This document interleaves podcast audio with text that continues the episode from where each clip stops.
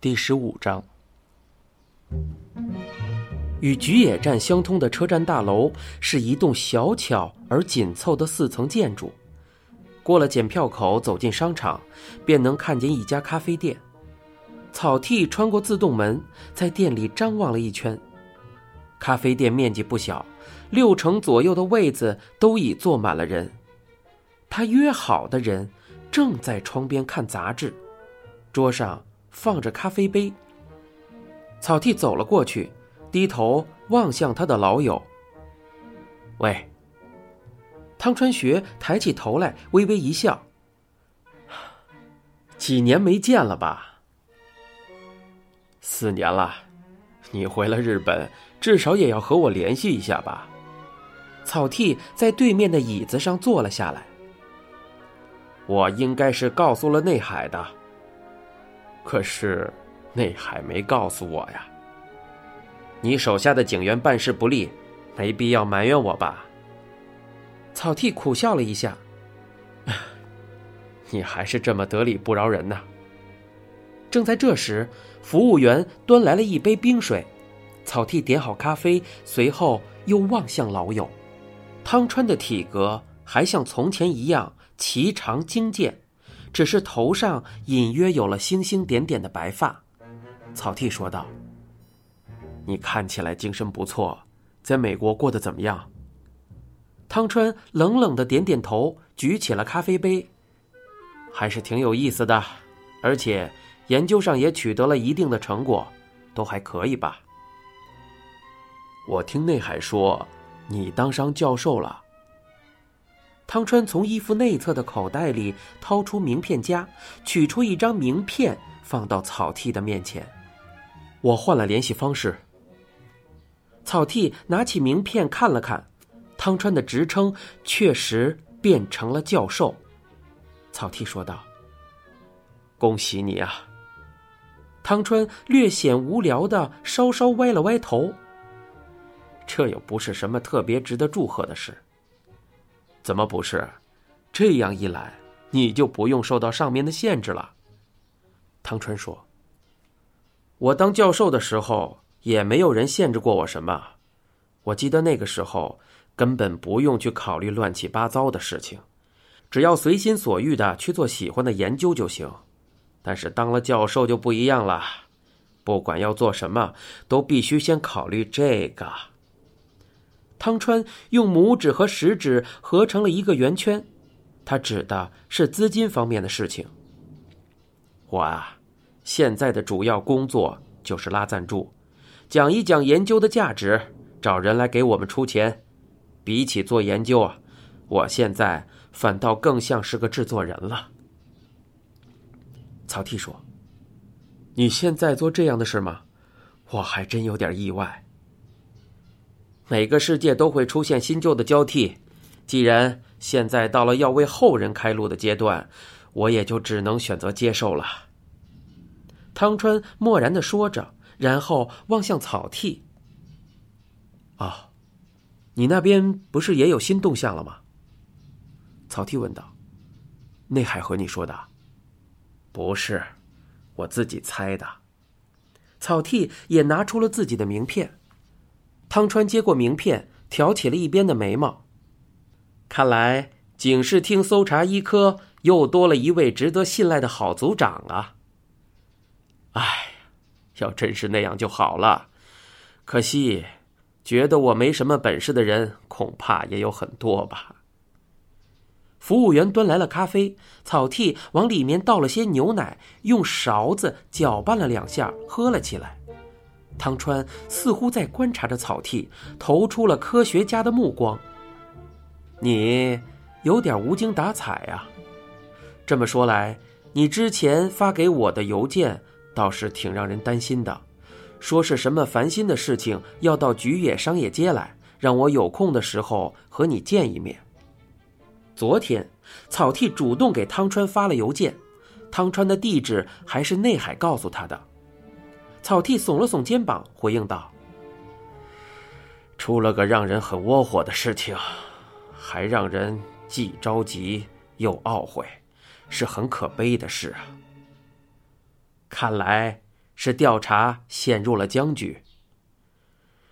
唉，与其说是僵局，我倒觉得更像是个死局啊。汤川探出身子，双手交叉放在桌上，回应道：“哦，那我倒想听听了。如果方便透露给普通人听，我倒是可以听你来诉诉苦。是吗？案子确实不方便随便透露给普通人，但你是个特例。”话才刚开了头，草剃突然又皱起了眉头，连连摆着右手道：“嘿，算了算了，我还是不说了吧。毕竟咱们好不容易才见上一面，与其听我说这些烦心事儿，还不如开开心心的听你聊聊这次旅行见闻。”汤川皱起了眉头：“我的旅行见闻有什么让人开心的？怎么没有？”聊聊你在美国的事嘛，我很感兴趣。我在美国就是做研究而已，难道你对单极粒子与大统一理论的证明是否有关感兴趣吗？听到这一句天书一般的话，草剃的表情不禁有些扭曲。不可能只做了研究吧？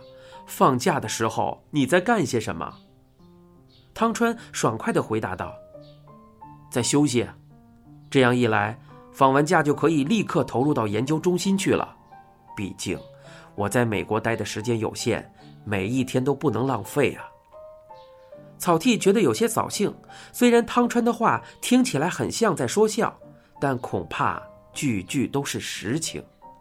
无论是假期里打高尔夫球，还是开车出去兜风，似乎都与汤川没有什么关系。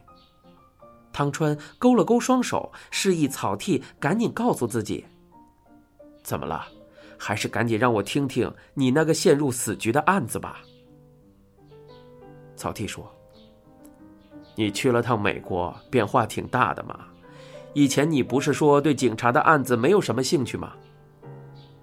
汤川回应道：“那是因为你每次来找我聊的案子都是很棘手的问题。”比如人的脑袋突然着火燃烧，又或者是可疑宗教的宗祖用意念使人从高处坠落等等，你都会跑来找我破解谜题。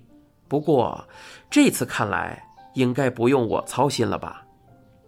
草剃哼了一声，哼，那么如果只是跟着起哄看热闹，你倒是很愿意听听案子的事情，随便你吧。不过我不知道这个案子是不是能勾起你的兴趣。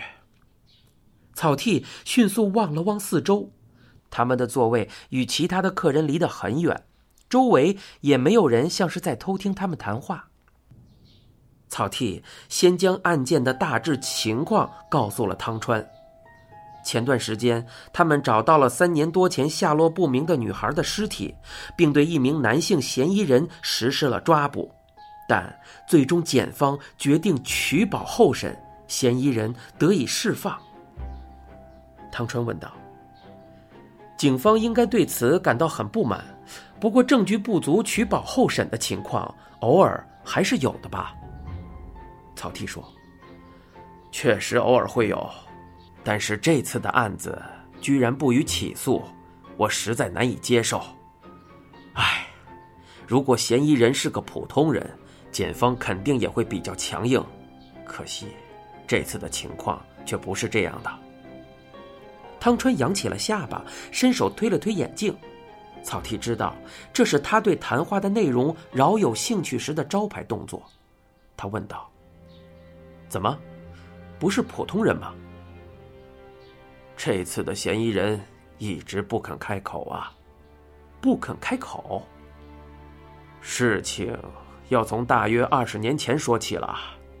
草剃简单的说了一下本桥优奈被害一案的案情，并将判决的结果告诉了汤川。面对这样的结局，就连汤川也不禁发出了一声悲叹：“啊，收集了那么多时间的证据结果还是判了无罪我觉得很不合理。可能这就是审判吧。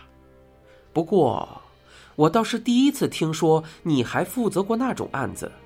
然后呢？和这次的案子有什么关系吗？说出来你可别吃惊啊！这次的嫌疑人其实就是当年的那个被告。你现在收听是由一辆松鼠播讲的沉默的巡游欲知详情请听下回。